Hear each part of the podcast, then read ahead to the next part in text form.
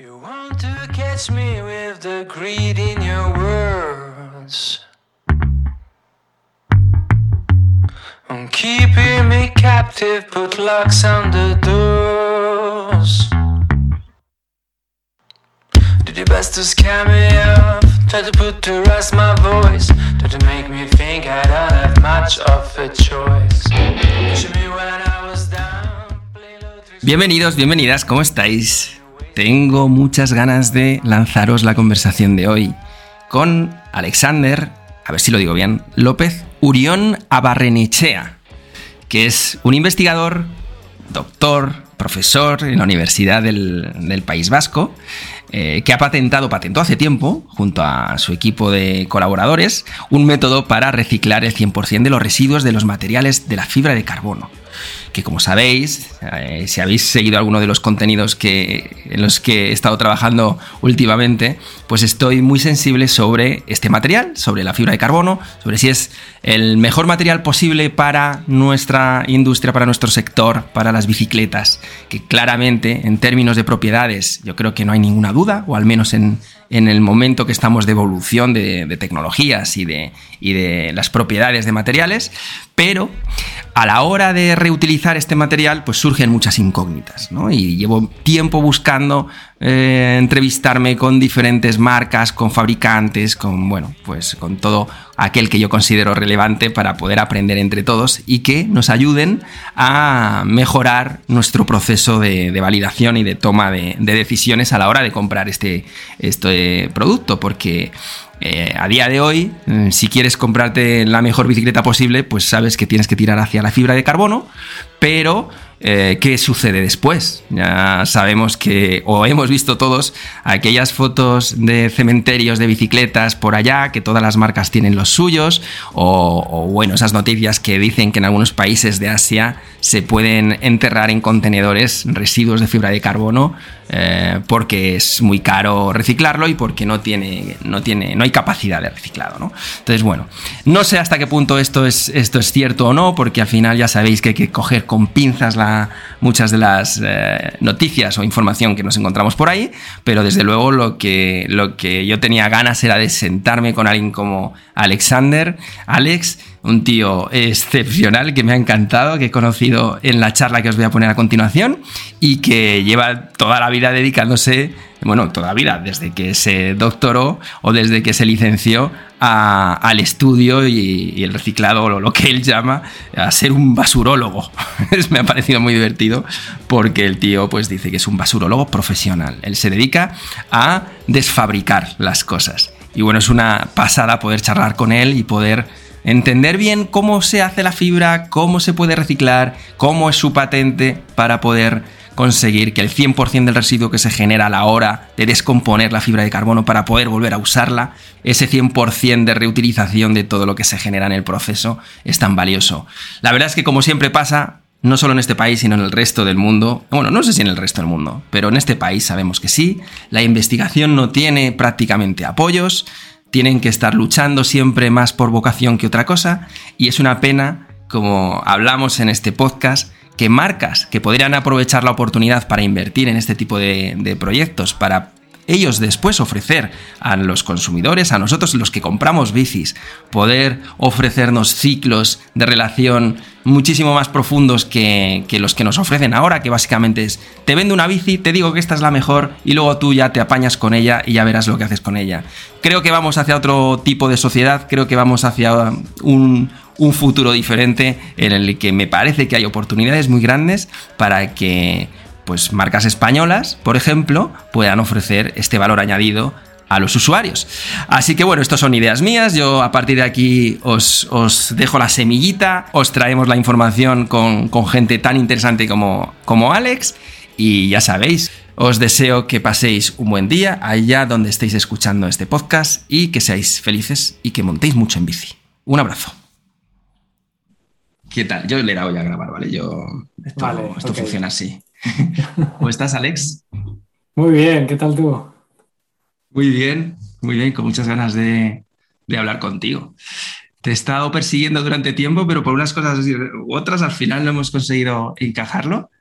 Ya, no sé por qué, me pareció rarísimo cuando vi el otro día que me habías contestado, yo pensaba que no me habías contestado, pues no sé, a finales de julio, como estábamos hasta arriba en el trabajo, igual pasando rápido los correos, igual lo borré, ni idea. Ahora ya sí. Sí, es que además estaba yo ya un poco así como desinflado con este tema, ¿no? Porque, claro, eh, estoy intentando aprender mucho de todo esto del futuro de la fibra de carbono y del reciclado, de la sostenibilidad y tal, porque en nuestra marca pues eh, intentamos, bueno, pues concienciar o buscar todo lo, lo, que, lo que podamos compartir con la gente que nos pueda hacer o nos pueda ayudar a la toma de decisiones en, nuestra, en nuestro día a día. ¿no? Y, en esta búsqueda, los protagonistas que he querido tocar son las marcas, ¿no? las marcas que se dedican a, fabricar y, todas me han abierto la puerta al principio hasta que les he dicho de que quería hablar. Entonces, han dado el portazo.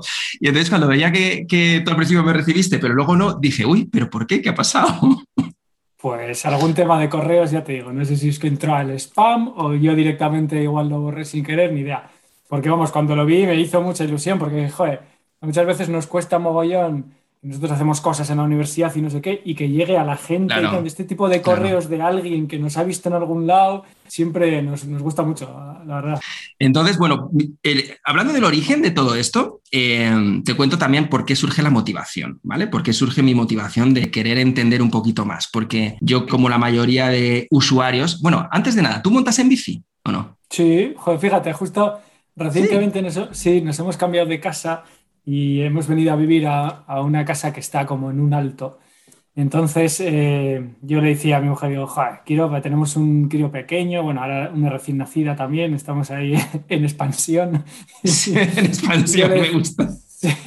y yo le decía, joder, quiero comprar una bici para ir con, el crío, el, el, que es más mayor, llevarle ahí atrás, tal, no sé qué. Y le decía, joder, pero es que claro, con estas cuestas, vivimos en un alto, digo, ya sé que la voy a coger un día, me voy a pegar un palizón y, no la voy a volver a usar. Entonces le dije, vamos a comprarnos unas eléctricas. Pues nos hemos comprado unas bicis eléctricas. Oye, llevo un mes en esta casa, no he andado tanto en bici en los últimos años como este mes, te lo juro. O sea, voy a todos los sitios en bici, estoy encantado. Es maravillosa. ¿Y de mountain bike o de qué? De mountain bike, la de mountain bike, la de mujer de paseo, las dos eléctricas, sí, sí. Es una pasada, ¿verdad? ¿Qué modelo? ¿Sabes el modelo? Sí, es una, sí, es una BH y luego el modelo concreto Atum, creo que BH Atum. Bueno, es, de las baratas. Bueno, de hecho creo que era la más barata que había en la tienda, ¿eh? Pero... Bueno, bueno, pero... El uso una maravilla, una maravilla absoluta. O sea, vamos. Creo que es, bueno, yo antes durante durante todo este tiempo que estamos creando contenidos y tal, yo tenía como muy claro cuáles eran los grandes avances de, este sector, pero, pero yo creo que la bicicleta eléctrica se los ha comido a todos. Ha sido de repente un florecer para mucha gente que, que hacía tiempo que no montaba en bici y ahora vuelve, o gente que hacía otros deportes y ahora la bicicleta también forma parte de sus deportes, o gente que en la vida había hecho deporte, ¿no? O que vienes de lesiones. O sea que sí, yo soy súper defensor de esto. Sí, yo creo además, joder, nosotros vivimos aquí en una zona que es un poco la costa de Vizcaya, aquí cerca de Bilbao, aquí también para ir a alguna, a cualquier playa tienes unas cuestas, porque es todo muy, muy de acantilado. Entonces, pues lo mismo, siempre la típica de, joder, vamos a la playa en bici, porque también vas en coche, un Cristo, una barcas, tal, pero pues siempre te echa para atrás decir, es que voy a echar la gota gorda en la ida en la vuelta, ahora con el motorcillo, bueno, bueno, una maravilla. La bomba. Aunque, claro, hablando de, de sostenibilidad, de reciclado y de reutilización de materias, Ahí hay un, buen desafío, ¿no? Ya, ahí me has pillado, ya fíjate, joder, un desafío, el reciclado de baterías, bueno, la, propia construcción de baterías que sean un poco más sostenibles para empezar, porque tienen un montón de, metales críticos, pues bueno, que, que, generan problemas de todo tipo, es todo un mundo. Y una vez que se fabriquen un poco más sostenibles, después reciclarlo, pues, pues también. Así que sí, sí. Luego, mira, que no tenía pensado hablar de bicis eléctricas, pero ya que te tengo por aquí que sabes mucho de todo esto, sería un puntazo entender un poquito más, eh, porque también es, forma parte de, de, ese criterio a la hora de, decidir la compra. Porque quizás lo que a mí más me motiva de todo esto es que el usuario normal de bici se compra la bici y luego no le importa normalmente mucho lo que pasa con esa bici porque hay un mercado de segunda mano muy activo. ¿no? Es el problema de otro. Que eso a veces pasa en casi, en casi todos los aspectos del reciclado y de la sostenibilidad suele ser siempre problema de otro, ¿vale? Pero aquí en el... Incluso si la tiras es problema de otro, porque vas a un sitio, la dejas y ya está. y eso luego también quiero preguntarte sobre cuál será cómo podemos enseñar a la gente que es la mejor forma de, cerrar la vida útil de, este tipo de material. Pero lo que, volviendo al principio, lo que, me, lo que me enganchó con esto es que yo tengo muchas bicicletas, soy un loco del mundo de la bici, llevo toda la vida montando en bici y muchas de mis bicicletas son de fibra de carbono es el material que la industria nos ha, nos ha, dicho que es el que tenemos que usar. Es el material que si quieres tener un buen, un buen nivel y si encima compites o cosas así, no puedes bajar de la fibra de carbono. ¿no? Eh, luego ya las prestaciones y la composición y de que realmente ese material sea el mejor material posible, pues, pues yo no sé si el usuario medio llega, llega a poder apreciarlo. Pero es muy, es muy habitual que el, que el, usuario medio avanzado pues siempre busca el carbono, fibra de carbono, fibra de carbono, es a lo que tengo que optar. ¿no? Y hace no mucho se hizo, las dos razones por las que yo quiero entrar a profundizar en esto y entender un poco mejor de, qué va, qué pasa con, con este material, es que hace tiempo se hizo viral una imagen de una marca española que alguien sacó por ahí de un cementerio de bicicletas de carbono, de, cuadros más bien, más que de bicicletas. Problemas de garantías, cosas de, que bueno, pues no se podían reutilizar y como es tan caro el reciclado, pues se van acumulando, se van acumulando, se van acumulando y se hizo bueno, eh, causó mucha impresión esa imagen, ¿no? Y luego, pues, eh, esta es una de las marcas que, ha rechazado el querer hablar conmigo, que, bueno, yo simplemente quiero, quiero saber, porque entiendo que esto es habitual en todas las marcas. Pero el segundo era que, no sé dónde leí, que en Asia, no sé si en China o en, qué país productor, en las bicicletas de fibra de carbono se fabrican, bueno, como casi todo en diferentes eh, lugares de Asia, pero en alguno de estos países parece ser que pueden meter esos residuos en contenedores y enterrarlos en el mar. ¿Vale? Estas son las dos cosas que yo me encontré en algún momento por ahí, no sé dónde. Y, claro, digamos que de manera privada sí que tengo algunos amigos en la industria, en, marcas americanas y cosas así, que sí que me, han, que me han dicho, bueno, pues sí, quizá hay matices, pero sí que, sí que esto está sucediendo.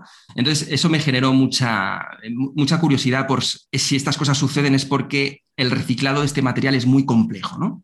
Y ahí me pongo a investigar y me doy con vosotros, que tenéis ya hace años patentado ¿no? un modelo de reciclado que nos vas a explicar tú en qué consiste. Sí, sí, os explico. Si ves que, me meto en muchos fregados, me cortas cuando quieras. ¿eh?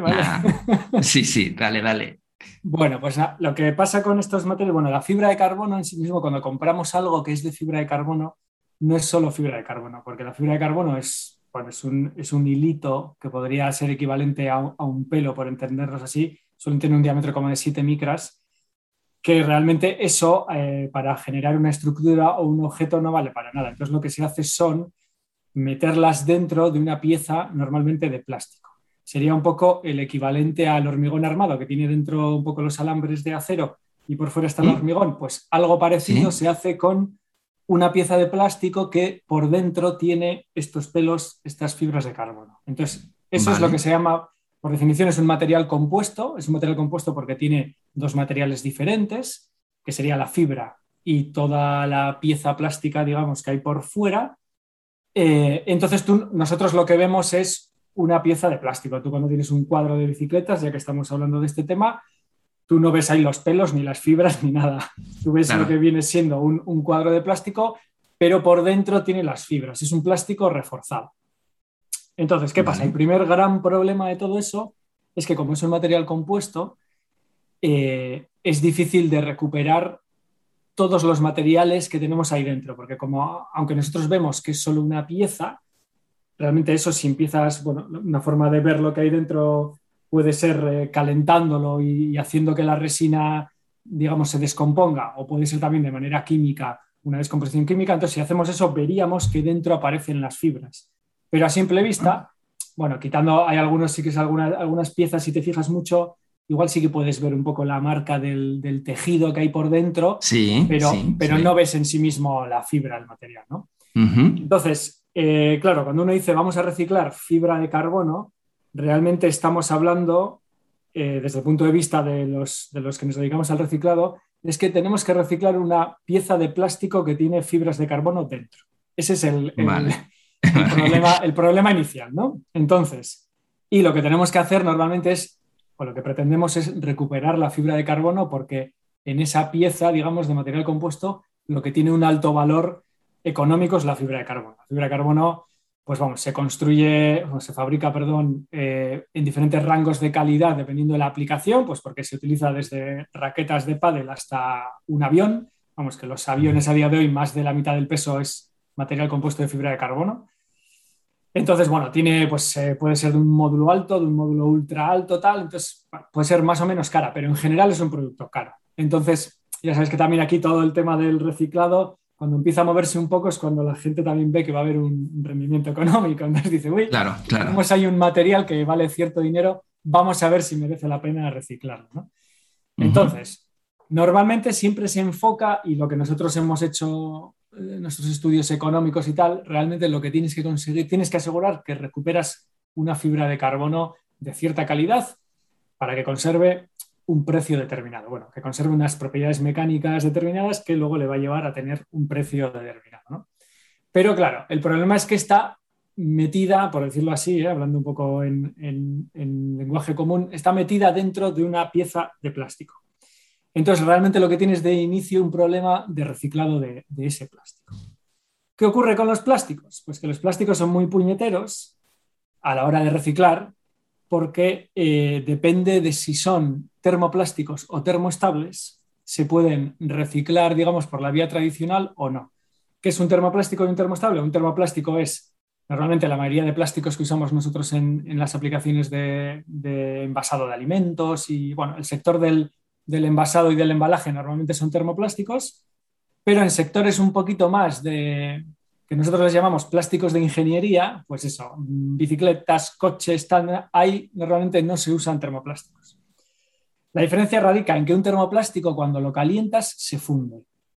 O sea, pasa a un estado líquido. Y entonces tú cuando tienes un, un, residuo plástico que es termoplástico, lo puedes calentar, lo vuelves a fundir, que es un poco el proceso como lo fabricaste originalmente, y lo vuelves a pasar por una extrusora o cualquier otra máquina de moldeo de plástico y haces una nueva pieza, enfrías y nueva pieza. Entonces eso es lo que... Pero ahí tendrías que sacar... Pero ahí tendrías que sacar la fibra en ese proceso, ¿no? sí, sí, pero, no solo eso. Ah, estás hablando del plástico. Eso solo es. del plástico. De, la vale, de los dos tipos de plástico. Vale, vale, vale, vale. Entonces, ahí, en principio, digamos que no hay ningún problema, entre comillas, ¿eh? porque ya, ya sabemos luego las dificultades que hay en general para reciclar plásticos, pero técnicamente no hay un problema muy grave porque puedes volver a fundirlo, volver a moldearlo, volver a hacer una. ¿Y no genera gases? ¿No genera un residuo?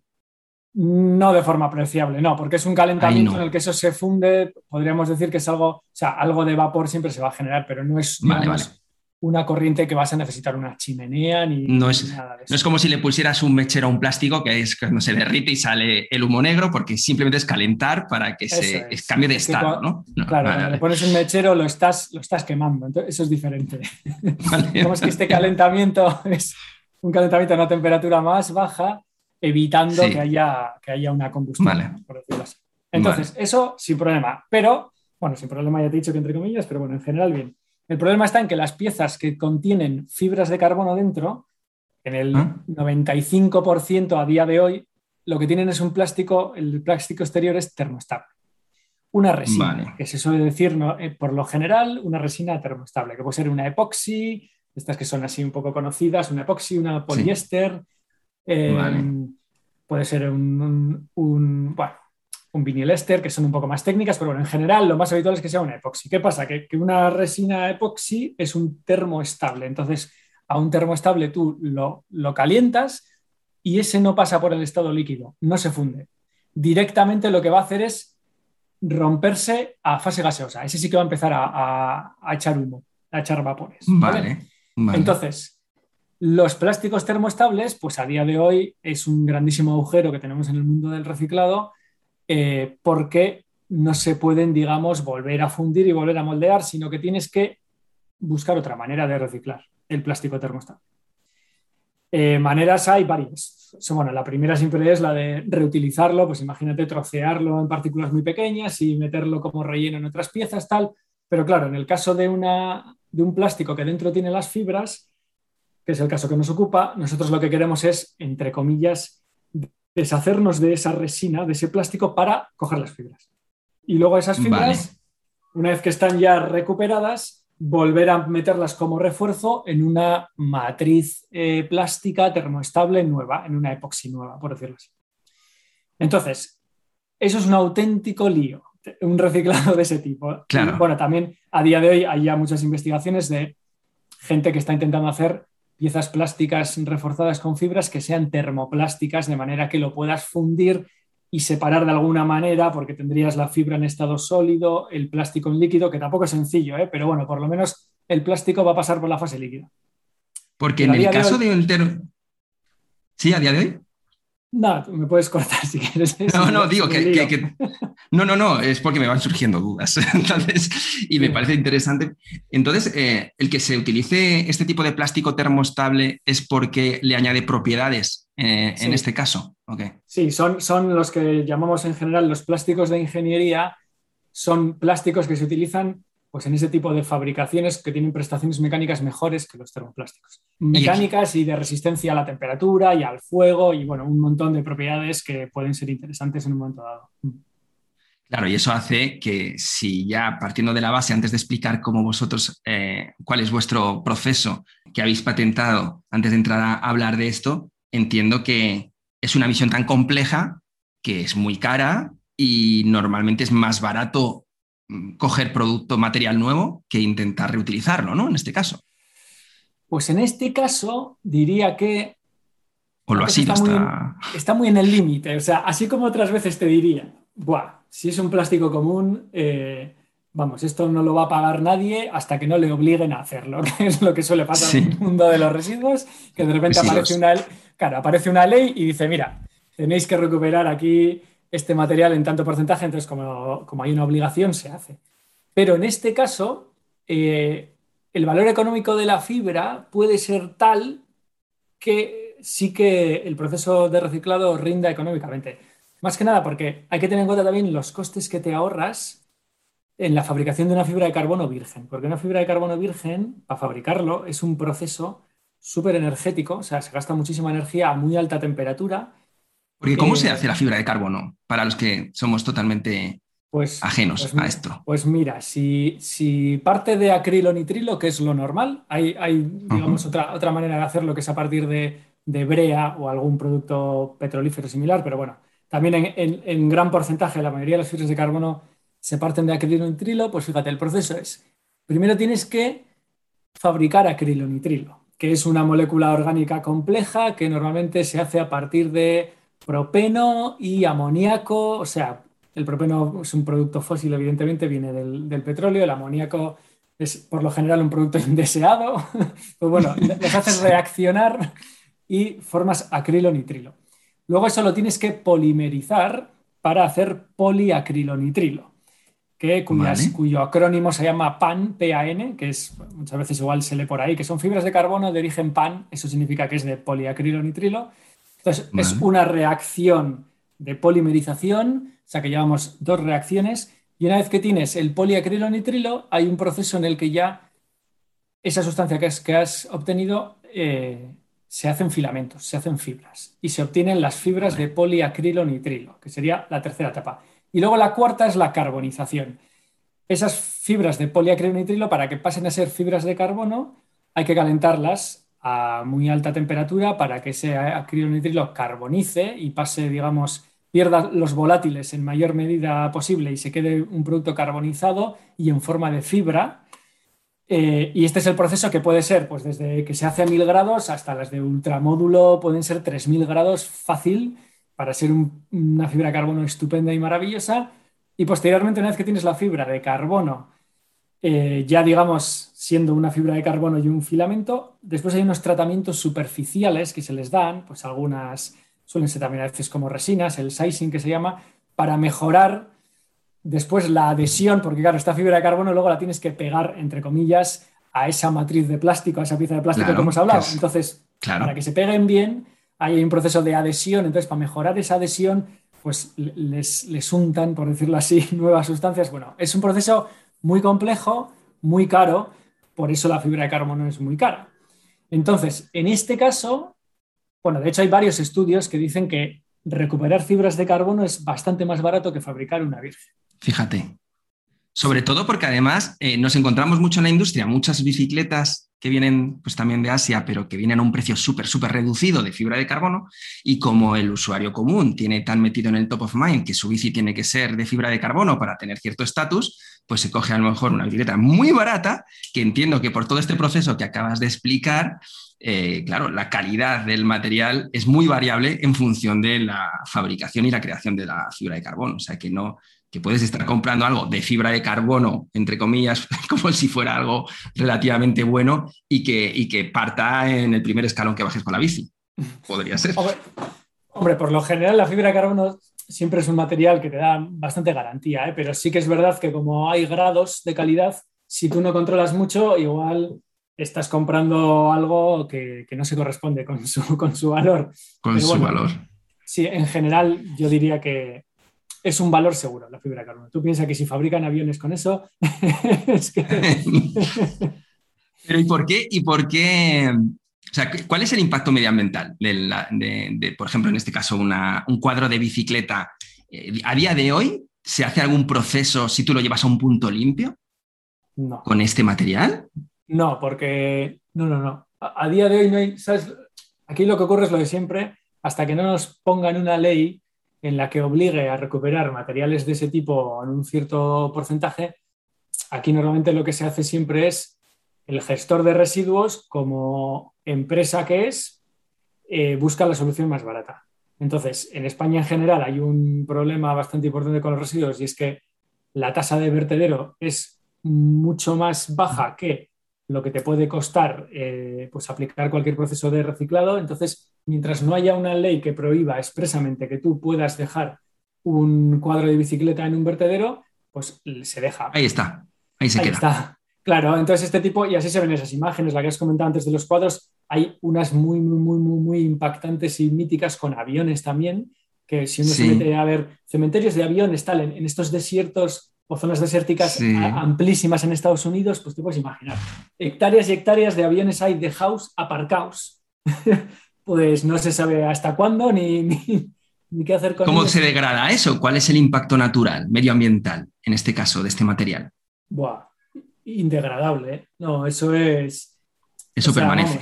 sí, sí, sí, muchísimos años. Es, un, es una estructura, digamos que químicamente muy estable. O sea, digamos, la, de, la degradación en, en los entornos naturales depende de si lo que se deja ahí para degradar tiene, digamos, eh, estructuras químicas eh, más recalcitrantes o estables o un poco más eh, livianas. Y nada, este, este, tipo de materiales se fabrican para ser indestructibles. Entonces, Pero si lo comparamos con otro tipo de material, por ejemplo, del que se pueden hacer este tipo también de productos deportivos, como puede ser pues, aluminio, acero, titanio, este tipo de cosas, y pusieras, por ejemplo, cuatro cuadros de bicicletas cada uno de uno de estos materiales en un campo y dejaras correr el tiempo, ¿cuál de ellos sería más eh, peligroso para el medio ambiente? ¿O esto que estoy diciendo es una estupidez? No, no, no. No, lo sé que la respuesta no es nada sencilla. Eh, en general, todos los metales, o los metales son eh, indegradables, digamos, de manera biológica.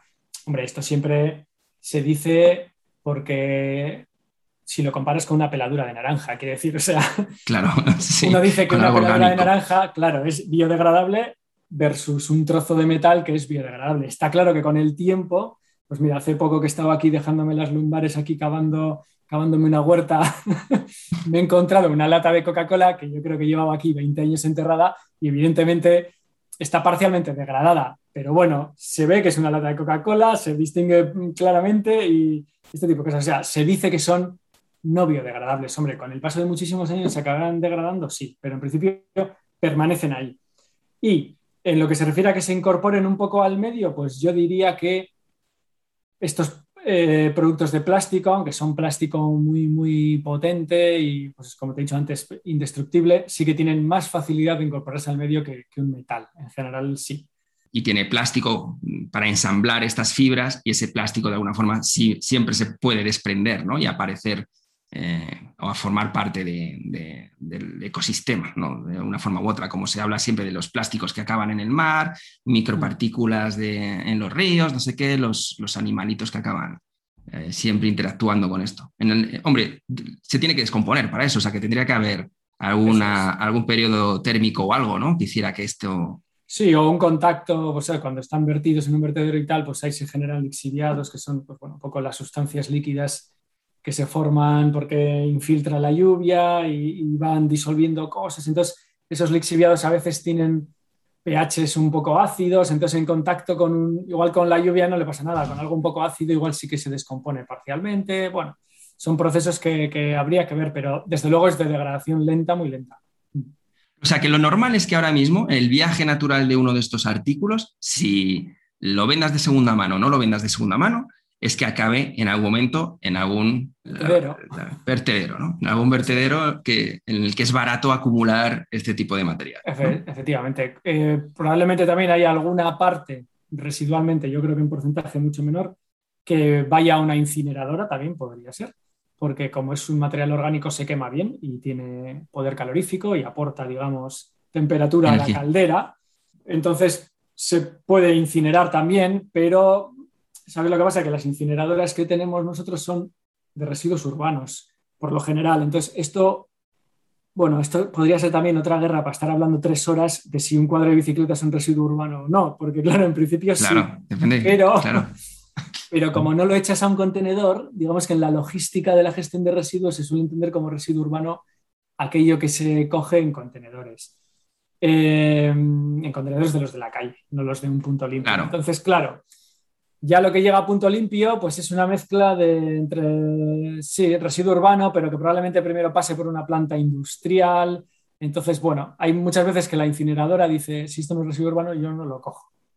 Entonces tampoco entra ahí. Bueno, es que el mundo de los residuos es súper, súper complejo. Sí, sí, no, no ya, entiendo, ¿no? Y tampoco te quiero, y tampoco te quiero poner en, una, en un ejercicio de describir cómo funciona todo el reciclado, porque yo sí que tengo curiosidades, porque cuando tú te acercas a un punto limpio, pues no sé, tú te sientes bien, ¿no? Tú acabas de sacar tu trastero, todo un montón de cosas, lo has separado, luego llegas al punto limpio y ese día eres un superhéroe, vuelves a casa muy contento, ¿no? Pero claro, yo siempre me quedo al final pensando ya, pero ¿qué pasa con esto? ¿no? ¿Dónde va? ¿Quién lo gestiona? Sabes que la ropa pues va a tener seguramente un recorrido bastante bueno, que alguien la va a usar en algún sitio, aunque al final la acaben comerciando con ella o haya algún tipo de, tramas por ahí, pero sabes que la ropa normalmente va a tener un uso, pero hay un montón de materiales que simplemente ya con, el trabajo que lleva desmontarlos, ¿no? Cosas, componentes eléctricos, cosas así, es como a mí, a mí ahí ya se bloquea mi cabeza y ya no estoy tan seguro de si ese día he sido un superhéroe o no pero a la hora de decidir el material que elijo para el deporte que tanto me gusta y que acumulo,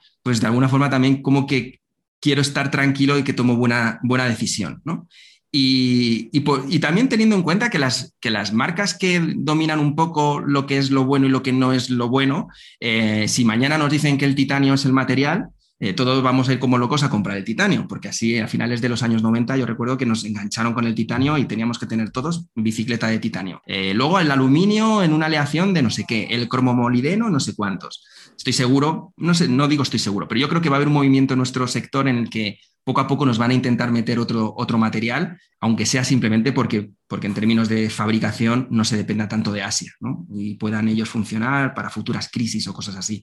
Pero ¿Cómo es vuestro sistema? Pues mira, eh, la cuestión es que como te he comentado antes, tenemos dentro de una pieza de fibra de carbono, tenemos las fibras y tenemos la parte plástica, ¿no? Entonces, en los, en los, procesos de reciclado de piezas que tienen fibra de carbono que hay a día de hoy, que bueno, los hay muy pocos y tampoco trabajando a super nivel comercial, alguna cosa hay, pero, bueno, poco a poco, lo habitual es que se haga eh, aplicar calor a esa pieza de manera que la parte plástica se descompone, se descompone a, fase gaseosa, porque ya hemos dicho que no es un termoplástico, entonces se descompone, eh, forma una fase gaseosa, tal, por, decirlo así, una especie de humo, y luego se te queda la fibra de carbono eh, sin esa parte plástica ya, normalmente cubierta con un poco de carboncillo y tal, que, viene de la descomposición del plástico, pero bueno, que se puede eliminar más o menos fácil entonces tú ya tienes recuperadas las fibras de carbono, ¿no? Y ese es un objetivo del proceso. Bueno, como he dicho antes,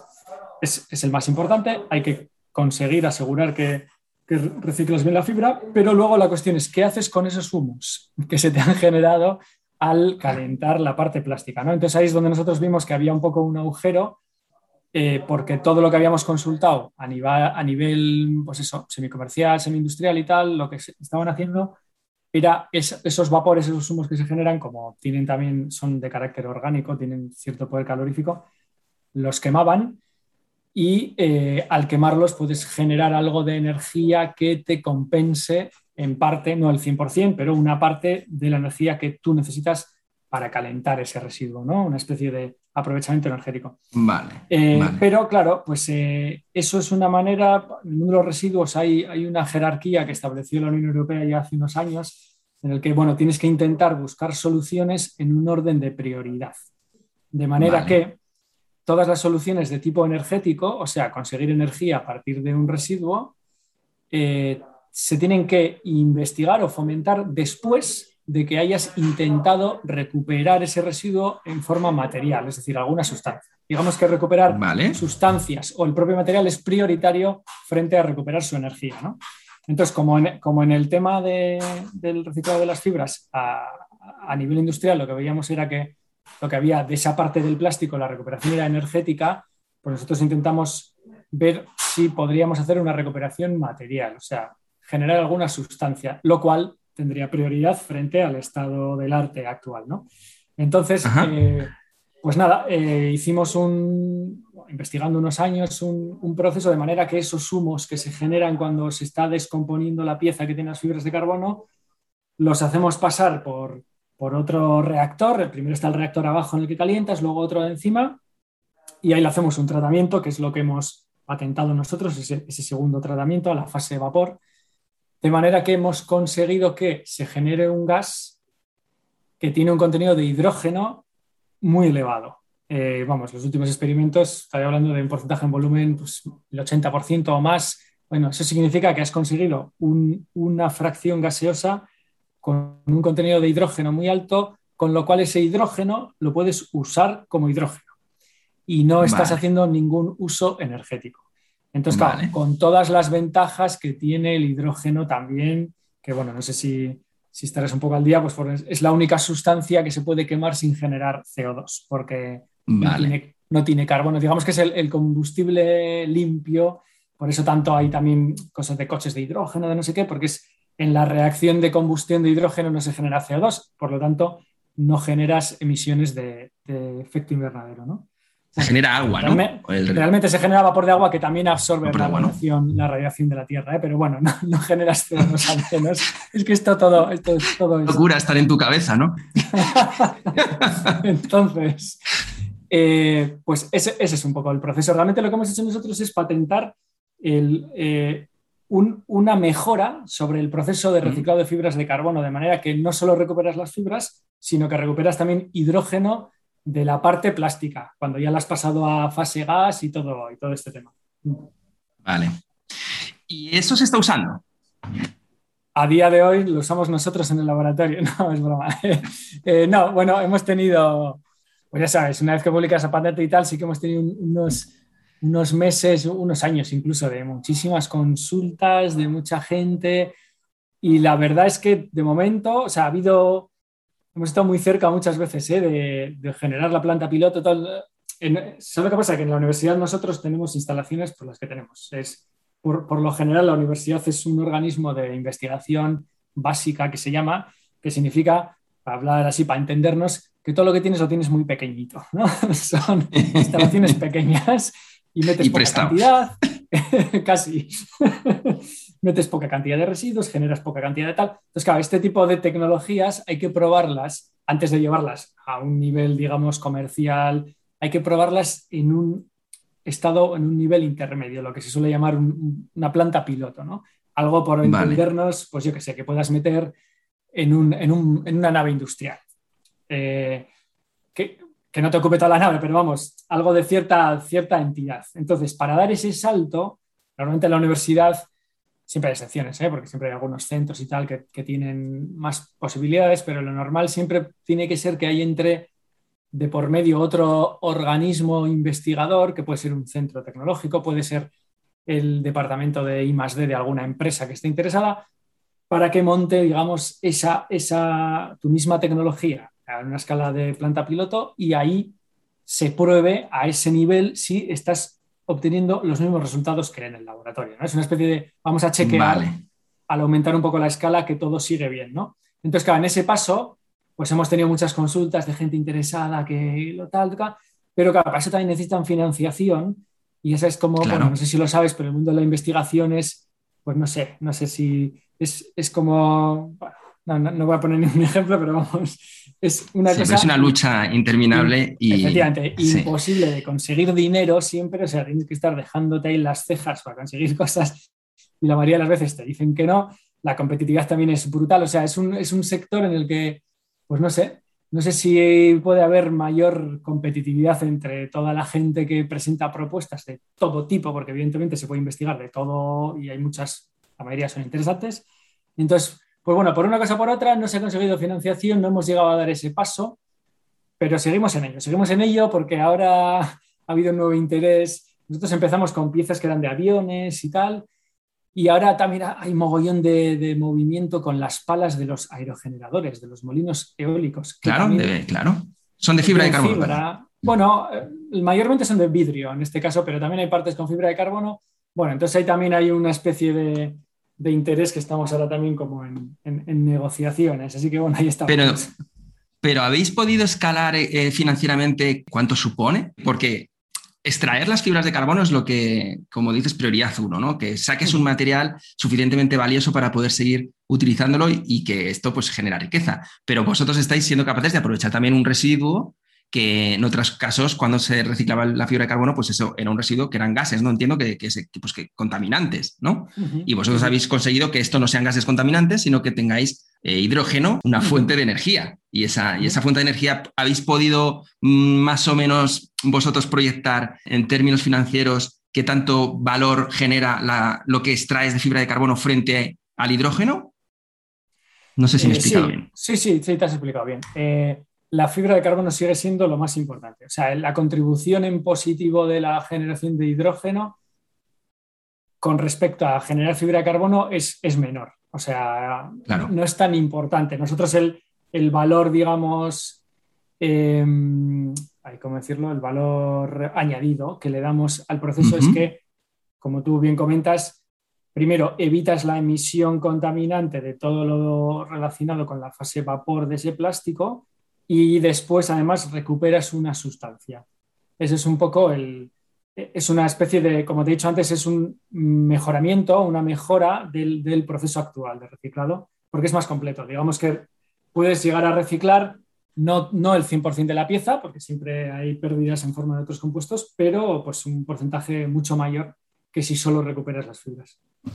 Yo leí, leí hace no mucho que, no sé si, esto es cierto o no, era un artículo que citaba Stanford o no, sé qué, eh, o sea, que a una universidad así muy prestigiosa de Estados Unidos, que decía que en, este momento en el mundo aproximadamente el 30% de la fibra de carbono era lo que se reciclaba. Eh, ¿esa, ¿Esa cifra te encaja? Me parece muy optimista. Mucho, ¿no? Mucho, ¿no? sí, sí, sí. sí. Sí, parecía mucho. No sé si eso está a la altura más del acero y del, y del aluminio, de otros materiales, ¿no? Que, acero y aluminio tienen más. Acero y aluminio tienen más, ¿eh? eso se recicla súper bien, pero, pero 30% que va, que va. o sea, no. Vamos, no te lo puedo decir a ciencia cierta porque no manejo todos los datos, pero por lo que yo entiendo, eh, no, no, no, no. ¿En España hay algún proyecto? Ahora, ¿en España se está reciclando la fibra de carbono? Comercialmente no hay, bastantes eh, plantas así un poquito a nivel tipo piloto que pueden hacer algunas pruebas. Bueno, hay tecnologías que se puede, puede encontrar uno por internet, pero bueno, no sé hasta qué punto funcionan como lo que nosotros podemos entender de un proceso de reciclado que funciona, pues eso, 8.000 horas al año y te genera un producto y tiene un valor de mercado. O sea, me refiero a que puede haber pequeñas iniciativas y igual eh, se generan ciertos productos y se hacen piezas de demostración de material reciclado y tal, pero no estamos hablando que sea equiparable a una escala de, pues eso, un proceso, pues imagínate, de, reciclar acero o reciclar aluminio o incluso cualquier otro plástico de los que se reciclan. No, llega a ese nivel. Porque las propiedades son las, mismas una vez que extraes las fibras de, de este proceso Baja un poco, sí. Eh, durante el proceso de reciclado hay una pérdida de, propiedades mecánicas que, bueno, hay, varios matices, ¿eh? porque también la fibra de carbono eh, tiene o presenta mejores prestaciones a medida que, eh, digamos, la longitud de la fibra es mayor. Entonces, si tú tienes un, trozo de, pieza con una fibra de carbono que no está cortada, o sea, fibra de carbono continua, imagínate, durante un metro, eso tiene unas prestaciones mecánicas mucho mayores que si en esa pieza de un metro tú lo que tienes dentro son trocitos de fibra de carbono de 5 centímetros. Vale, vale. Entonces, la recuperación, la conservación de la longitud, bueno, y otros muchos matices, ¿eh? luego cómo están alineadas dentro las fibras de carbono dentro de la pieza, si, pues, si son ángulos de 90 grados o si es unidireccional o si es un tejido tal, o sea, hay muchísima ingeniería. Entonces, claro, a la hora de reciclar, hay que ver si el proceso necesita trocear el residuo o no, porque si lo necesita trocear ya va a haber una pérdida de propiedades inherentemente al troceamiento, ¿no? a, la reducción de tamaño de las fibras, eh, además de las que se puedan perder porque en el proceso de reciclado pues has calentado o lo que sea, ¿no? ha habido un poco de deterioro ya desde el punto de vista térmico, por decirlo así. Entonces, con todo esto que te he dicho, en general hay una pérdida de propiedades eh, de manera que, imagínate, si las fibras de carbono más top, las que están en el, en el, podio arriba arriba, son las que se fabrican para, el sector aeronáutico, pues yo siempre digo que, bueno, vamos a coger fibras de carbono, bueno, piezas con fibra de carbono que viene del sector aeronáutico, las vamos a recuperar. Evidentemente no lo, no lo vamos a volver a poder meter en una pieza en un avión. Claro, estructuralmente comprometida en el avión, porque igual sí que lo puedes poner en un reposabrazos, ¿sabes lo que quiero decir? ¿no? que, no vaya en el fuselaje, pero, pero conserva suficiente propiedad mecánica como para ponerlo en una raqueta. O sea, de eso no hay ninguna duda. Entonces, claro, la cuestión es que decir, no, es que hay mucha gente que igual dice, no, pero es que es imposible recuperar la fibra, porque están todo el rato como con las aplicaciones top. Digo, no, no. Todas las que necesitan, las aplicaciones que necesitan una fibra de ultra calidad, pues bueno, ya se fabricará por el método tradicional y ahí está.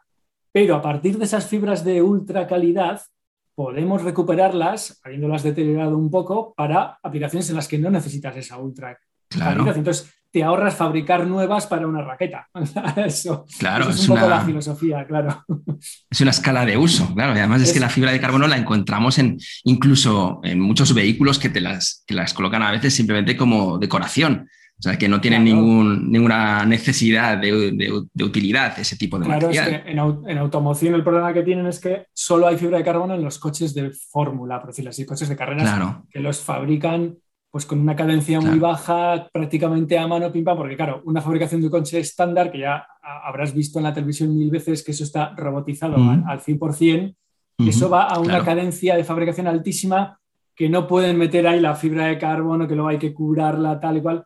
Entonces, en automoción todavía no ha entrado en gran medida y más allá de pequeños detalles, como tú comentas, no se utiliza mucho, exceptuando en, coches de competición, claro. Claro. Estabas hablando mm, precisamente de, una de las cuestiones que le, le, aporta mayor propiedad a la fibra de carbono, pues es la longitud, ¿no? Y eso me ha generado una, una, de las dudas que también quería compartir contigo, que es sobre la reparación, ¿vale? Porque eh, hay varias empresas que lo hacen bastante bien aquí en España y de hecho alguna por aquí en Madrid que, se dedica a esto, ¿no? a reparar eh, cuadros de bicicletas de, carbono.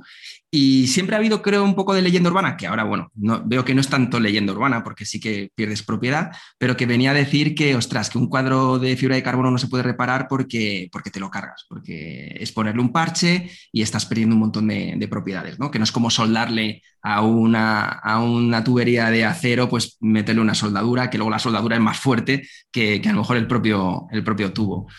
Esto es así, o sea, realmente eh, reparar, te hablo de la, bicicleta porque al final es un, es un material que está sometido a un estrés fuerte, una bicicleta de montaña, baches, campo, no sé qué, pues eh, se parte un cuadro de fibra de carbono, que ya es raro, pero a veces se parten. El, repararlo es una opción viable. Vale, estamos hablando de que se ha partido, ¿no? Una rotura total. Sí, una grieta, ¿sabes? A veces, a veces se ven este tipo de, bueno, pues habría que, ver, habría que ver si el cuadro está hecho con fibra continua o no. Eso, eso es lo que habría que ver, porque si el cuadro está hecho con fibra continua, que es lo que te he dicho antes, pues que imagínate que, las partes, digamos, rectas del cuadro eh, tienen fibra, eh, pues eso, sin cortar, o sea, un filamento. ¿Es una sola pieza? que ocupa toda la longitud. O sea, no, no una sola pieza, ¿eh? sino que se me refiere a que todos los hilos de fibra de carbono que hay adentro estén sin cortar a lo largo de toda la longitud de la pieza. Entonces, si es continuo, evidentemente cuando se ha roto has partido esas fibras de carbono y entonces después, si la reparación consiste en pegarlo, por decirlo así, con un pegamento, que no sé muy bien en qué consiste, ¿eh? porque no soy experto en eso, evidentemente no vas a volver a tener las propiedades de antes porque ya tienes la fibra cortada. Entonces tú al poner ahí un pegamento, pues que será, me imagino, algún adhesivo también tipo epoxi, lo que estás uniendo son las dos partes, digamos. Las dos partes, claro. Eso es, por un extremo, pero no estás consiguiendo que las fibras se vuelvan a, hacer largas, eso es imposible. Sí. Pero si el cuadro, porque claro, yo tampoco controlo de cuadros y de lo que hay, eh, de cómo suele venir la fibra dispuesta dentro. ¿eh? Si el cuadro está hecha con fibra de carbono aleatoria, eh, que esto, esto quiere decir que la pieza por dentro lo que tiene son trocitos de fibra corta puestos además aleatorios porque es así, porque se echa así a porrón y tal y como queden. Entonces una rotura no es tan problemática porque es que realmente no estás rompiendo, digamos, la continuidad de la fibra, sino que más bien, bueno, igual has pillado un pelito que lo has roto, pero no va a tener tanta repercusión, más bien es una rotura, digamos, de la pieza completa y luego si lo vuelves a pegar, si, si la adhesión es buena en la reparación, digamos que la prestación mecánica completa debería ser muy similar a la de antes. Y eso tú viéndolo, porque el otro día vi un vídeo que me encantó, que además me, he pedido ya esto por internet, que es una camarita muy pequeñita, muy pequeñita, de mucha resolución y con una lucecita para que la puedas meter pues, dentro de la bici y tal, para guía de cables o cosas, pero también ves cómo es un cuadro por dentro. En el caso de los cuadros de carbono, por fuera están tan pintados y tal, que tú realmente esto que estás comentando no se ve, pero cuando te pones a mirarlo por dentro, o bien porque has desmontado alguna pieza, o bien porque metieras una cámara, se ve esto que dices. Al final se ven como una serie de líneas o se ven una serie de piezas o, que es una pieza entera, pero sí se ve que es el material como virgen, ¿no? No sé si es el término adecuado, pero sí se le ve. Seguramente que tú viendo el interior de un, de un cuadro de bicicletas podrías saber si está hecho de una sola pieza o si es de, trocitos, ¿no? Porque se, ve. Se ve, se ve, eso se ve, sí. Sí, sí, incluso si mm. ya te digo, si es, lo, si es unidireccional o si es un tejido, también se ve. Cuando es, es un tejido son fibras que tienen cierta longitud y que están, pues eso, pues como es un tejido, están entrecruzadas a ciertos ángulos, eso muchas veces se ve. Eso se ve. Mm. Estuve en una fábrica en, Estados Unidos, cuando antes, antes de que se que llevaran la fabricación a Estados Unidos, de una de las marcas de bici más eh, reconocidas, y una de las cosas que nos hacían es que nos abrían un, cuadro completo por dentro, lo cortaban para que viéramos cómo era y cómo estaba hecho. Y si, y si recuerdo que, que, hablaban siempre de que tenía que ser una única pieza, ¿no? el cuadro, para que tuviera todas las propiedades y todo esto. Pero claro, normalmente un usuario nunca, nunca le ve esa parte a la bicicleta, solo la ve por fuera y no sabe lo que pasa por dentro y cómo es ese material que está comprando. Así que es, bueno, es bueno saberlo.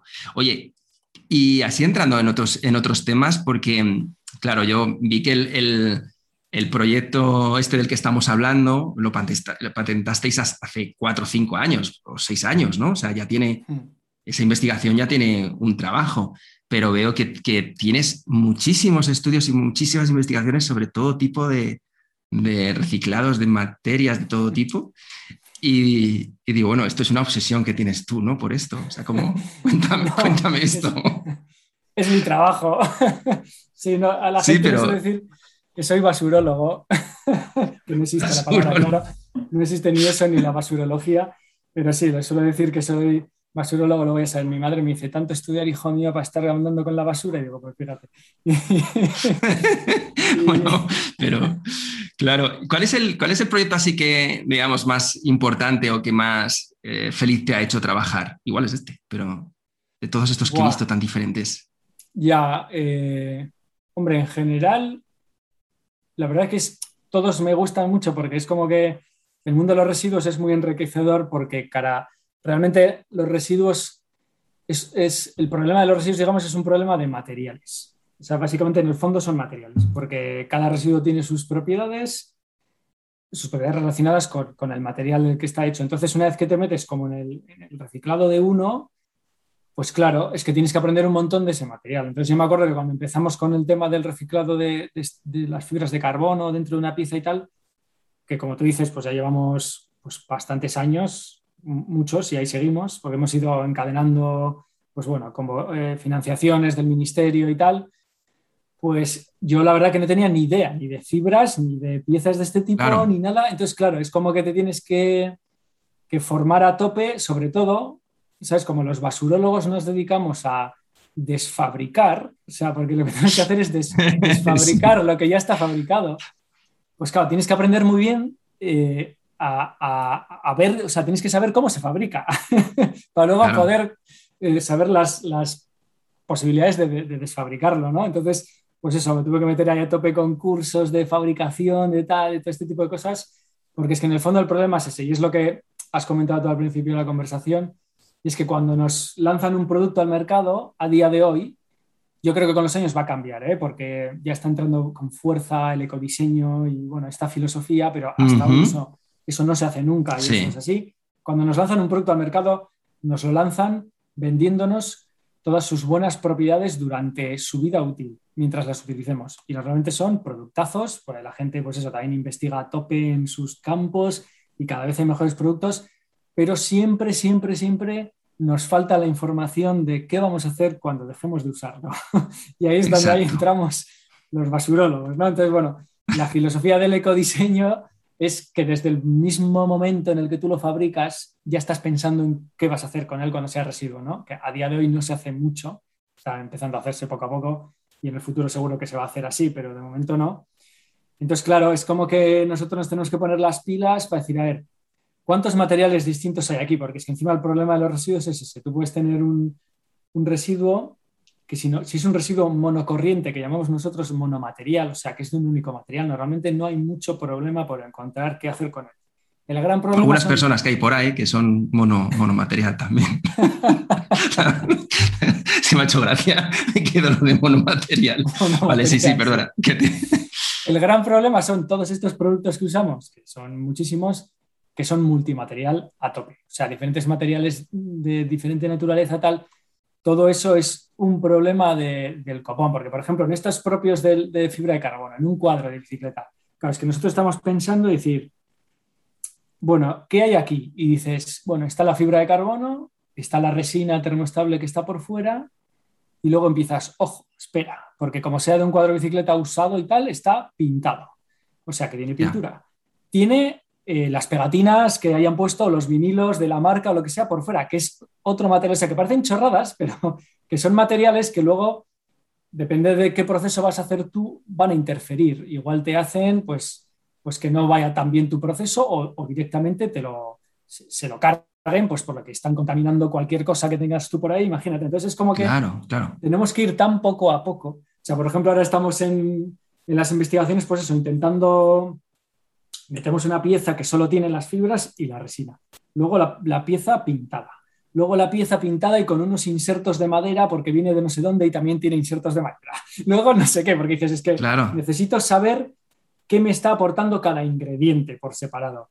Pero claro, para nosotros eso siempre es complicadísimo porque aquí a ti lo que te dan, pues como hablábamos antes, una batería o un teléfono móvil. Toma, ¿qué haces con esto? ¿Qué haces con esto? Eso es una, una bomba. O sea, es que hay 100 materiales distintos ahí dentro. Entonces, claro, o hay algunos que se comportan, digamos, con afinidades entre ellos y los puedes clasificar como si fuesen uno solo y empezar a hacer grandes grupos, o si no, pues es que son procesos muy complicados que en sí mismo, en el proceso de reciclado, va a haber mucho rechazo, porque hay un montón de cosas que no, no, te funcionan en tu proceso de reciclado que están dentro de ese mismo objeto, ¿no? Eso es un poco. Y tú eres optimista frente a esto que dices de lo que, lo llamas ecodiseño, uno que se llama ecodiseño, pero es, pero eso, por ejemplo, afecta, hablando, por ejemplo, de las bicicletas eléctricas, ¿no? Las bicicletas eléctricas, no creo que cuando hayan empezado a diseñarlas y a mm, querer llevarlas al mercado, hayan tenido un plan de qué vamos a hacer con las baterías, con los motores, con todo lo que esto nos genera, porque, porque igual que no se ha tenido el resto del tiempo con el resto de los modelos de bicicletas, pues ahora que traigo las eléctricas, yo no tengo un plan para el qué pasa después, ¿no? Pero el ecodiseño quiere decir precisamente que a la hora de traerte un producto nuevo, en tu plan está también el que va a pasar después de la vida útil de ese producto. Eso es. Sí, sí, lo que diseño es, por ejemplo, por un ejemplo, pues mira, si tienes que poner en un objeto una pieza de plástico eh, que sea, y, tus opciones son, que puede ser polietileno, que es el plástico típico, imagínate, de una, de un bote de lejía, por decirlo así, polietileno o PVC, ¿no? Pues el de las ventanas o en muchos cables eléctricos. Pues que tú desde ese mismo momento, el PVC es mucho más difícil de reciclar que el polietileno, mucho más complicado porque tiene el cloro, el cloro siempre da muchos problemas, bla, bla, bla.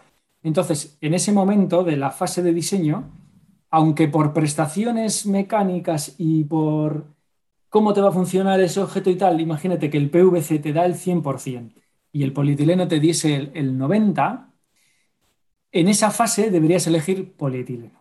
Y decir, ¿por qué? Pues porque a pesar de que no voy a conseguir el objeto que me va a dar el 100%, voy a conseguir un objeto que luego lo voy a poder reciclar al 100%. Es un poco esa la filosofía. Hacer un estudio primero de, vamos a ver, ¿qué estamos metiendo aquí? ¿Podemos sustituirlo por otros análogos que sean mucho menos problemáticos? O que, claro, yo entiendo que a la gente que se dedica al diseño y a la fabricación tal, renunciar a ese 10% no lo hacen ni locos, ¿sabes? A no ser que les obliguen.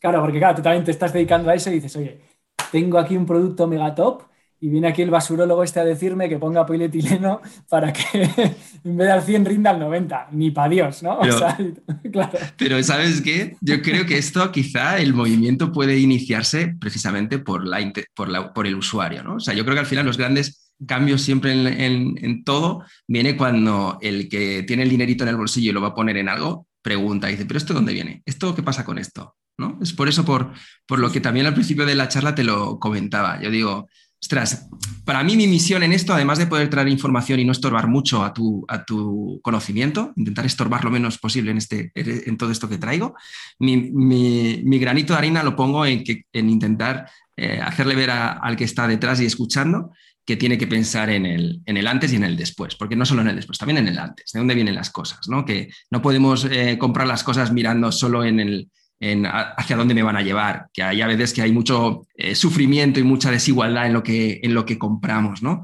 Y no hay que obsesionarse porque todo lo que compres tengas que controlar y poder saber, pero sí que debería de formar parte de tu, de tu decisión. Y yo creo que si que si se consigue poco a poco, yo creo que la gente joven está cambiando mucho en este sentido, eh, con la conciencia social y medioambiental, porque son los que se van a enfrentar a, dentro de 15, 20 años cosas importantes en, nuestro planeta. Y creo que sí que por ahí van a chuchar un poco a que las empresas empiecen a hacer las cositas con un poco de esta eh, mente eco-design. ¿Quién lo está haciendo bien? ¿Quién, ¿Conoces alguna industria o alguna factoría alguna que digas, hostia, esta gente? Porque en ropa hay una marca americana que es Patagonia, que es una de estas que para mí es un super case study para todo el mundo, que vio la oportunidad hace mucho tiempo, que no quieren que, compras, que compres de más, que siempre que tengas una prenda mal se la mandes para que te la reparen. Eh, tienen además unos modelos de eh, reutilización y de venta de segunda mano, o sea, eh, están muy enfocados a, la conservación de lo que crean, ¿no? Para que no se genere eh, residuo. Pues mira, eh, bueno, estoy de acuerdo contigo en que, o sea, de hecho, poco a poco cada vez se ve más, incluso las grandes marcas y grandes empresas en general de, productos de todo tipo ya empiezan a lanzar su, producto 100% reciclado, su tal, no sé qué, o sea, poco a poco ya va habiendo pasos, yo creo que es normal, o sea, yo a los alumnos y a las alumnas que, que les doy, ahí en la universidad doy las clases de residuos, hay de, todo, todo donde hay que dar residuos, hay que voy yo. Entonces yo siempre les, les suelo decir, digo, más o menos la generación de nuestros padres se han dedicado a, a, desarrollar la producción a tope sin pensar tampoco mucho en el impacto, ¿no? porque les tocó la, la época que les tocó y, y, bueno, pues de bonanza, de crecimiento y tal y cual. Nosotros estamos un poco en la transición, yo creo que la generación un poco que viene detrás nuestro se va a dedicar a las basuras, o sea, que decir, pero en el, sentido de que, de que la industria va a estar, o sea, la materia prima va a ser residuo en muchos ámbitos, muchas veces, y va a estar, pues eso, los canales de gestión muy bien preparados y se van a sacar de ahí y, yo creo que de manera natural, vamos, sin, que sea una cosa, o sea, porque una vez que ya tú lo metes en, el ciclo de producción, no, no creas que te llama tanto la atención de nada, o sea, por ejemplo, el acero que consumimos en nosotros aquí y el aluminio, en el grandísimo porcentaje, se hace a partir de chatarra. Eso es un proceso de reciclado como la copa de un pino. y nosotros lo tenemos así integrado como, bueno, sí, producción de acero, pero que esos son, son, son basurólogos ahí también. sí, sí, sí. Claro, es simplemente una cuestión de, bueno, y el vidrio, el vidrio que, hasta nuestras abuelas y abuelos separaban el vidrio en casa, ¿no? Ese es, digamos, que el, primer material que se ha separado en las casas de hace muchos años. Ese vidrio directamente va a fabricar vidrio Entonces, bueno, esa filosofía en todo, en muchos más materiales de los que tenemos a día de hoy. Y ejemplos, pues bueno, mira, te voy a poner uno que, bueno, vas a decir, menuda ocurrencia este, pero porque ya te he dicho que hay muchas grandes empresas, ¿eh? pero bueno, hay una, hay una empresa que yo creo que no es tan grande, unos yogures, mira, hay unos yogures de, no sé si hacen algo más que yogures, pero bueno, yo conozco los yogures de una empresa que se llama Shanceda con X, que son gallegos, que, bueno, son unos yogures de, también de producción ecológica, no sé qué, bueno, yo soy muy defensor de, de la alimentación ecológica, si se puede y tal. Entonces, tienen em, unos yogures que en el propio envase vienen unas explicaciones maravillosas de eh, cómo han utilizado para el envase del yogur la menor cantidad de plástico posible y lo viene explicado tal. Y es un yogur, un envase de yogur que tiene por fuera un eh, envoltorio de papel y tienen ya hecho troquelado, por decirlo así, una pestañita y te dicen, tira de aquí de manera que puedas separar el papel del plástico y entonces ya lo puedas echar a contenedor de papel y a contenedor de plástico. Y también incluso ponen y la adhesión entre el plástico y el papel la hemos hecho con la menor cantidad de adhesivo posible. Y si tú te fijas, hay un puntito de adhesivo ahí en el papel, porque es lo que te he dicho antes, tú coges un yogur y te dicen, un yogur, pues qué coño es un yogur. Oh, perdón, perdón, porque que me ven no, sí, sí, no, no, dale, dale. que sube la audiencia.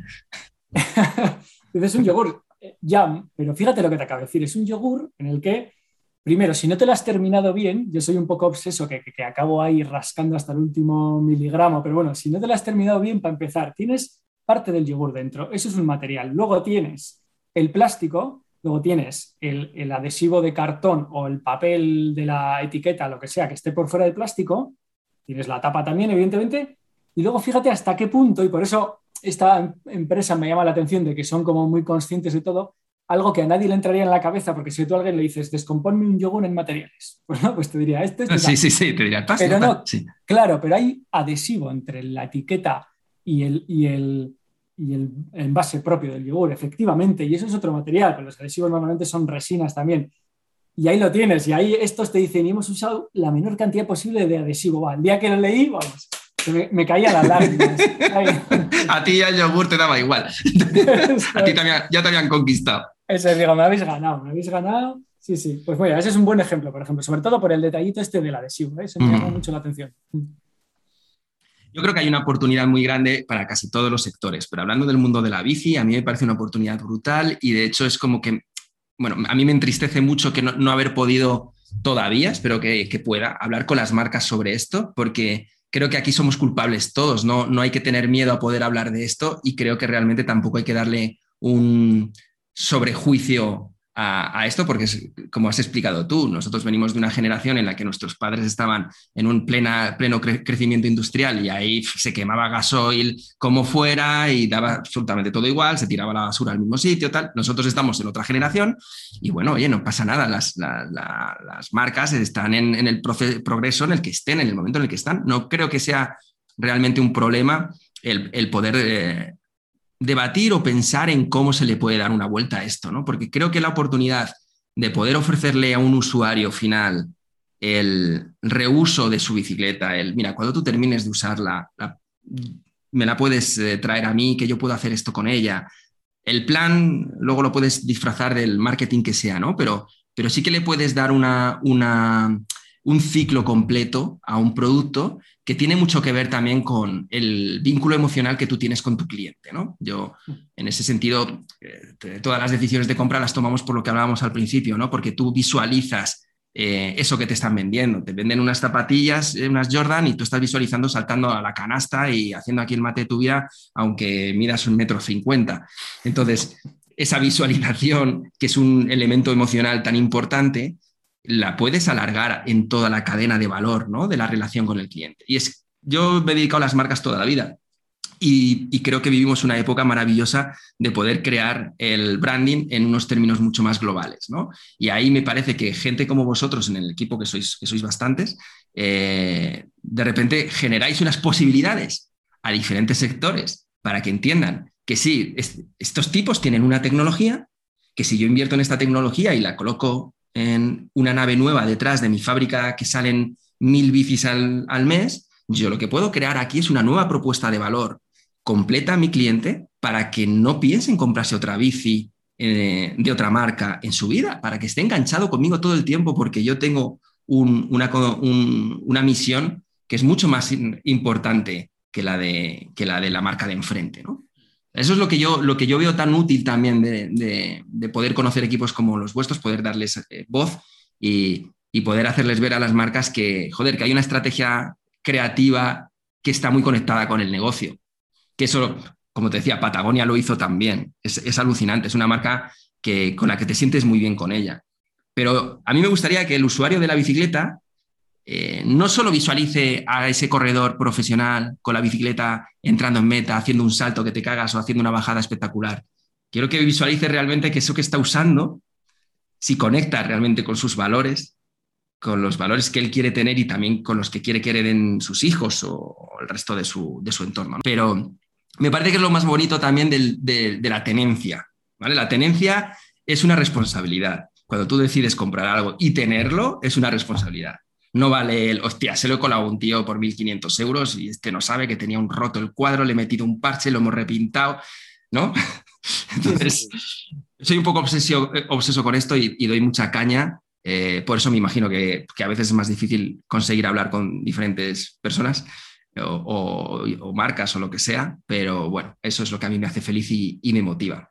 Eh, después de este charleto, ¿cuántos sois en el equipo? Porque sois bastantes, ¿no? Los que habéis estado trabajando en todos estos proyectos. Sí, bueno, permanentemente, eh, pues hemos sido tres, porque, claro, en la universidad ya sabes que también hay mucho movimiento de estudiantes que igual hacen la tesis doctoral, luego terminan, tal. Entonces, durante aquel, cuando hicimos la patente, sí que estábamos bastantes personas. Yo creo que entre los que firmamos igual hay hasta siete, puede ser.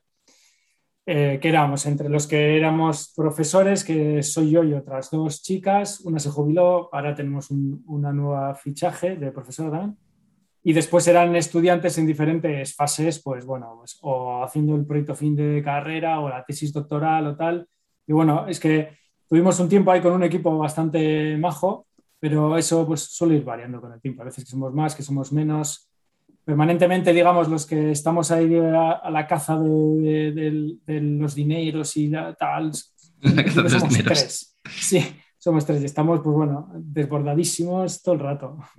Pero, ¿os puede entrar financiación privada o no? Sí, ¿no? Sí, sí, sí. sí. Eh, podemos optar a, proyectos, digamos, de financiación pública, pues, convocatorias de investigación de las administraciones en general. O luego, si hay un interés concreto de una empresa porque hagamos algo, incluso a nivel de servicio, no tiene por qué ser una investigación, o sea, pues necesita que les caractericemos no sé qué cosa, pues hay también mecanismos de, hacer contratos privados. Sí. Vale. Bueno, pues ya te voy a ir liberando, que te dije una hora, ya nos hemos pasado un poco, pero si tuviéramos que darle una recomendación a alguien que está ahora pensando en una bicicleta que se quiere comprar, ¿cuál sería el material que tú crees más adecuado dentro de los materiales que dominan nuestro sector, que es eh, el acero, el aluminio, el titanio y la fibra de carbono? Pues espero que luego no me caiga la del pulpo, pero... El, no, yo te defiendo. Eh, a día de como material, hablando de material, luego del resto de prestaciones, evidentemente no desconozco, pero desde el punto de vista de reciclado de residuo como material, sería el aluminio. El aluminio. Sí, el aluminio se recicla en un porcentaje muy alto y lo mismo, el aluminio que usamos a diario, el aluminio que usamos, fíjate, bueno, la gran mayoría, tampoco el 100%, eh, es a partir de chatarra de aluminio. Es todo el rato aluminio reciclado lo que usamos nosotros. Entonces, ¿Y el aluminio en, sus, sus, diferentes aleaciones? Porque ahí, eh, claro, cuando nos han vendido a nosotros, no, esto es aluminio, aleación 7000, no sé qué. O que, bueno, no, no sé muy bien cómo son, pero es como ¿Ese también viene reciclado, ese tipo de aluminio? Bueno, eh, la base de aluminio en principio sí. Luego la, cada aleación tiene, digamos, unos ingredientes en unos porcentajes determinados de otros elementos, no solamente otros elementos metálicos, que ya habría que ver un poco cuál es el, origen. Pero sí, en principio el aluminio viene de chatarra de aluminio. Bueno, quitando una fábrica que hay de alumina en Galicia, si no me equivoco, el resto de, aluminio en España es secundario, que significa que es cuando se dice aluminio secundario es, reciclado. Vale, pues yo me quedo con eso, porque además normalmente suele ser siempre el segundo en decisión de la gente el aluminio, como eh, hablando de bicicletas, como ¿cuál me compraría? Pues si puedo a la de fibra de carbono y si no, pues tiro a la de aluminio, suele ser así. Sí, desde el punto de vista de impacto del material, el aluminio sería el que menos. Ahora bien, siempre y cuando llevemos luego la bicicleta a donde tenemos que llevarla. Eh, que por cierto, ahora me ha entrado la duda, una bicicleta que quieres deshacerte de ella, ¿las lleváis a los puntos limpios? Pues es lo que te digo, es que, es que yo no me he visto nunca en ese caso porque yo también, mi caso es un poco particular. Yo no suelo vender las bicis de segunda mano ni nada. Yo o me las quedo o hago alguna obra para mi casa con ellas, me hago una lámpara, me hago una mesa, hago algo con ellas porque significaban algo para mí, no las quiero tirar, o se las regalo a alguien porque todavía tiene un uso interesante y se la regalo pues a la, a la hija de un amigo o, quien sea para que esa bicicleta pues siga, siga usándose. Pero lo normal suele ser que se vende de segunda mano. Entonces, por eso, por eso yo no sé muy bien qué se hace con esto cuando alguien se quiere deshacer de algo. Me imagino que si está rota, está claro. Tú has roto un cuadro, no, está en garantía, pues me imagino que la tirarán a cualquier. Pues la llevarán a un punto limpio, entiendo. Yo no sé si luego en el punto limpio, ¿qué, sucede con eso? La verdad. Eh, no, es que estaba pensando en un punto limpio, claro. O sea, lo suyo sería porque si llevas, llevas a un punto limpio, probablemente te aconsejen que lo tires en el, en el contenedor de metales, pero claro, con las ruedas y tal, lo suyo sería desmontar las ruedas y que las ruedas van a la zona de neumáticos. Bueno, es que, es que esto además lo has explicado antes cuando el proceso de reciclado tiene siempre el proceso de preparación, ¿no? Es decir, hay que limpiar las cosas. Tú no puedes, en un cuadro, por ejemplo, de estos de carbono, entiendo que, que si lo desmontas por completo, pues luego habrá que decaparlo, quitarle la pintura o algo para dejar solo el, el cuadro. No sé si eso se puede hacer, si se puede decapar un cuadro de fibra de carbono. No, en principio eso no, lo va a hacer nadie. Eso va a entrar tal cual está al proceso que, vaya. Sí, sí. Bueno, pues oye, eh, he aprendido bastantes cosas. Me lo tendré que reescuchar al principio porque dices muchas cosas técnicas que, que se escapan de mi conocimiento humano Bueno, mira, básicamente lo podemos resumir en que hay algunos plásticos que se funden y otros que no. Entonces, los que no se funden son un marrón. Así lo podemos dejar. no, pero eh, he entendido perfectamente el proceso y sobre todo he entendido que, hostia, pues que la fibra de carbono pues, pues es muy compleja, es muy compleja. Y, la verdad es que ha sido, no sé, no me esperaba tener una conversación tan, tan agradable con un basurólogo, porque así como, como etiqueta el basurólogo parece un poco chungo, pero me ha gustado mucho. Nada, oye, eh, encantado de conocerte y también de si en, un futuro hay más cositas que contar, pues te voy a buscar. Y si consigo una, una charla con alguna marca o con alguna cosa de estas, pues igual te invito, pues te quieres, te quieres sumar por ver sobre todo propuestas eh, de hacia dónde puede ir esto, de cómo se puede utilizar vuestra tecnología, cómo se puede crear algo que le dé valor añadido. Todo esto que, hablábamos antes, que a mí me parece que es la, forma más interesante de, poder vender una tecnología así, ¿no? Es decir, que en términos de marca es muy efectivo también. Pues así que nada. También pondré información de, qué se puede saber de vosotros, pero bueno, esto te lo pido luego fuera de, fuera de podcast, ¿vale? Que me mandes un email con, dónde se os puede localizar, cuál es la mejor, la forma más eficiente de, poder contactar con vosotros, ¿vale? Pues si alguien tiene, tiene curiosidad o quiere saber más de vosotros. Y, nada más, estamos en contacto y un placer, Alex. Igualmente, igualmente, muchas gracias por tu invitación. Cuídate mucho. Cuídate mucho. Chao, Alex.